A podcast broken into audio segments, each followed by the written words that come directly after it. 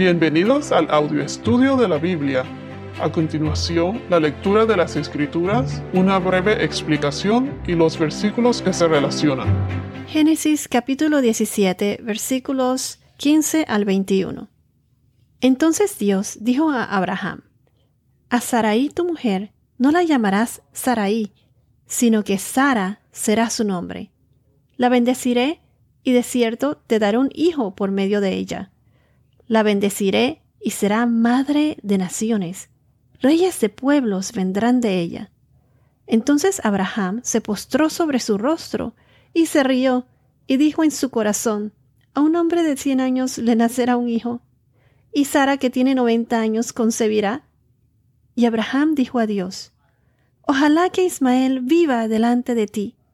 Pero Dios respondió, No, sino que Sara, tu mujer, te dará un hijo, y le pondrás el nombre de Isaac, y estableceré mi pacto con él, pacto perpetuo para su descendencia después de él. En cuanto a Ismael, te he oído. Yo lo bendeciré y lo haré fecundo y lo multiplicaré en gran manera. Él será el padre de doce príncipes y haré de él una gran nación. Pero mi pacto lo estableceré con Isaac, el hijo que Sara le dará por este tiempo el año que viene. Vimos en el podcast anterior que el hijo de la promesa es Isaac y no Ismael. Pero a pesar de que Ismael no fue el hijo nacido bajo el plan de Dios, o sea, fue el hijo nacido de la carne, de la decisión de Sarai de darle por esposa a, a su sierva Agar a Abraham. De ahí nació Ismael. Pero a pesar de eso, Dios lo bendice, porque es parte de la casa de Abraham. Y Dios nunca rompe sus promesas.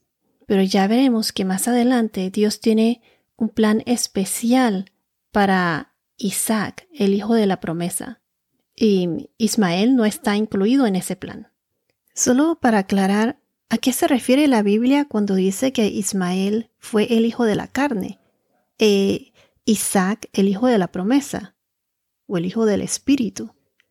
Isaac es el hijo de la promesa porque esto fue lo que Dios profetizó y nació por la gracia de Dios. Abraham estaba ya casi muerto, muerto en el sentido de que era bien viejo, de 100 años.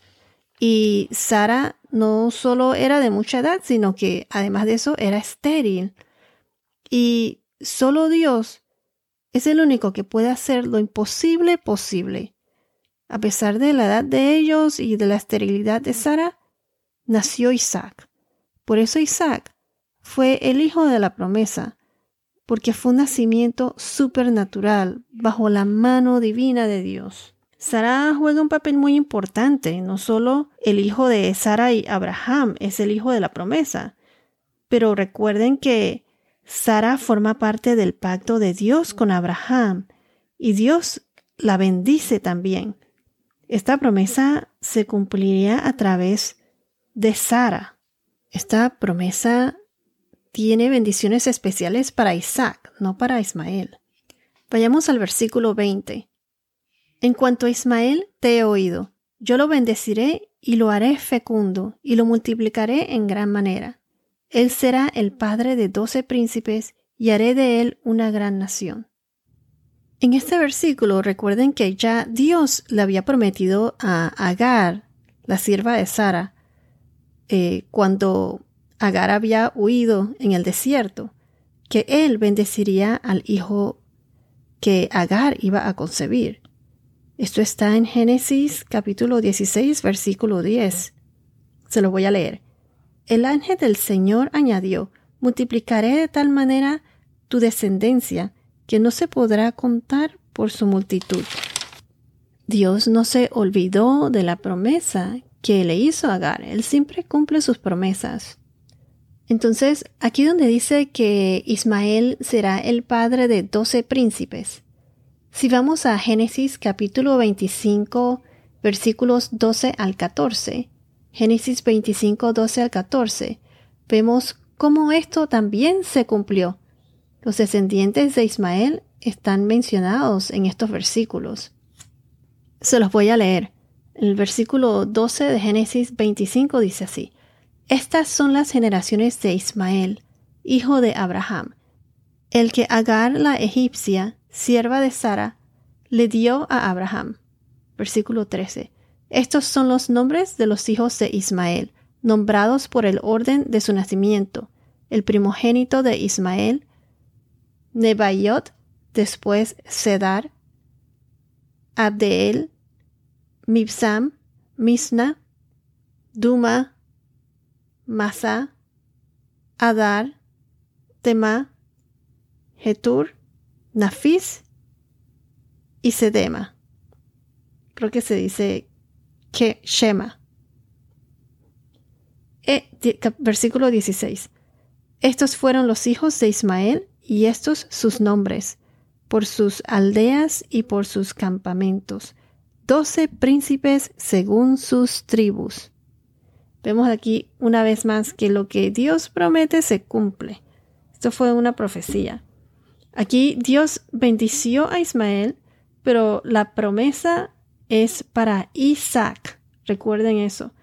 Podemos ver también que en Génesis capítulo 21, versículo 18, Génesis 21, 18, aquí Dios le dijo nuevamente a Agar, yo haré de él, refiriéndose a Ismael, una gran nación. Yo haré de él una gran nación.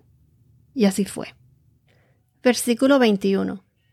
Pero mi pacto lo estableceré con Isaac, el hijo que Sara te dará por este tiempo el año que viene. Entonces, aquí donde dice, pero mi pacto lo estableceré con quién? Con Isaac.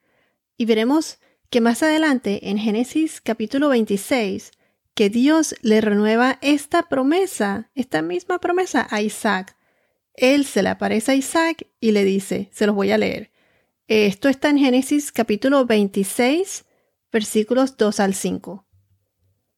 El Señor se le apareció a Isaac y le dijo, No desciendas a Egipto, quédate en la tierra que yo te diré. Versículo 3. Reside en esta tierra y yo estaré contigo y te bendeciré, porque a ti y a tu descendencia daré todas estas tierras, y confirmaré contigo el juramento que juré a tu padre Abraham. Versículo 4. Multiplicaré tu descendencia como las estrellas del cielo, y daré a tu descendencia todas estas tierras.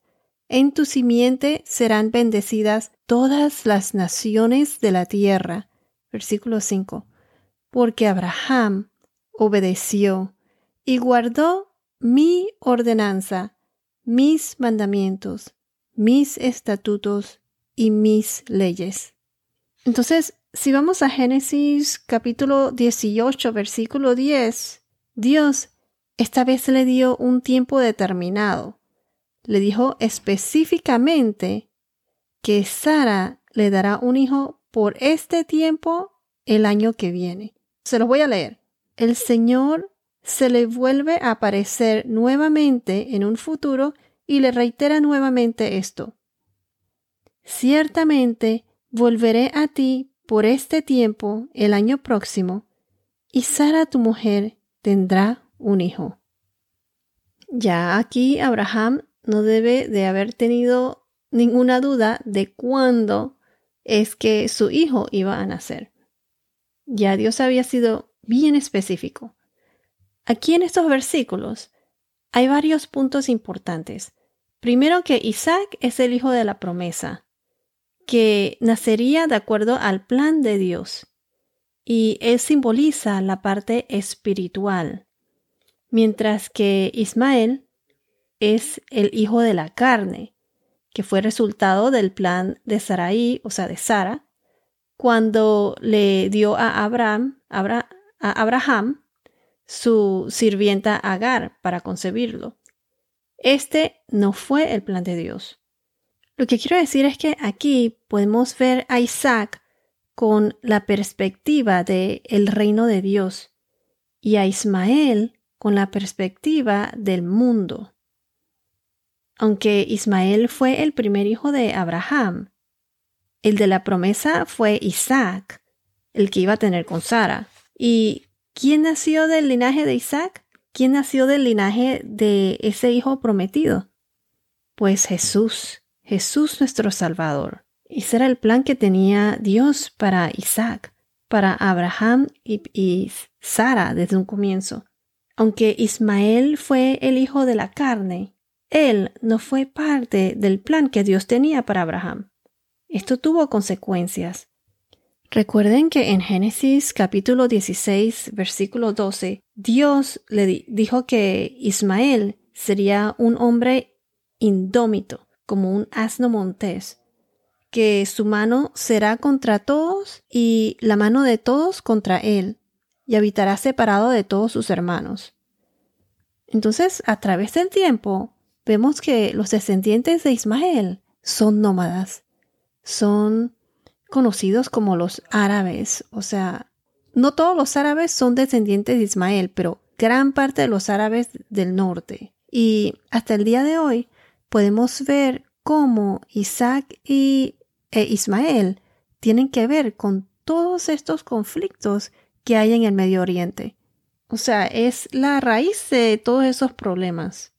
Entonces, como mencioné anteriormente, la bendición de Isaac no es la misma que la bendición que Dios le dio a Ismael. Isaac es el hijo de la promesa y Dios tiene un plan específico para él. Jesús nace de la línea de Isaac. La promesa de Dios con Abraham está directamente conectado con la tierra de Israel. De Ismael surgió una nación y surgió una religión en el mundo que es el Islam. ¿Y qué es lo que enseña esta religión? Pues ellos no creen en que Dios es el Padre, eh, el Hijo y el Espíritu Santo, en la Trinidad. Ellos no reconocen que Jesús es el Hijo de Dios. Ellos dicen que Ismael fue el hijo de la promesa, no Isaac, porque nació primero. Hoy día muchos de los judíos no se llevan con los musulmanes. Y en el mundo de hoy todavía existen conflictos con el Medio Oriente. Es más, el conflicto del Medio Oriente fue predecido en el Antiguo Testamento y continuará hasta la segunda venida de Jesús. ¿Y cómo comenzó todo esto? El conflicto es simplemente el resultado de que Sara intentó cumplir la voluntad del Señor a su manera, como lo dije antes, por Ismael y por Isaac. Los quiero dejar con esto. Ismael representa la carne, Isaac es la parte espiritual. Se debe escoger el camino de Dios en vez de el camino del hombre o el camino del mundo, de la carne. Opino que la falta de fe es la base de todos los pecados se debe tener fe y obedecer al Señor. Si uno se desvía del camino de Dios por algún motivo u otro, uno debe reconocer sus pecados y arrepentirse de corazón.